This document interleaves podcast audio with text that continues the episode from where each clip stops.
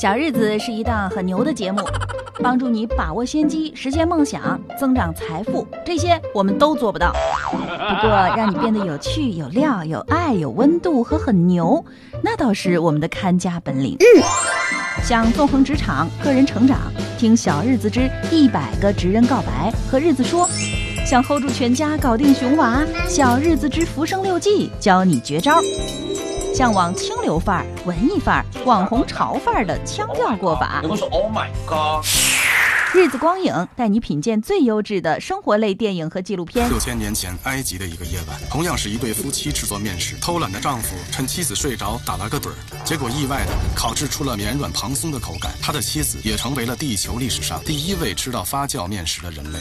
听着听着节目，一段日子小曲儿，瞬间带你回到心里最柔软的角落。或笑或泪的百般滋味。都是日子里的每一个真实。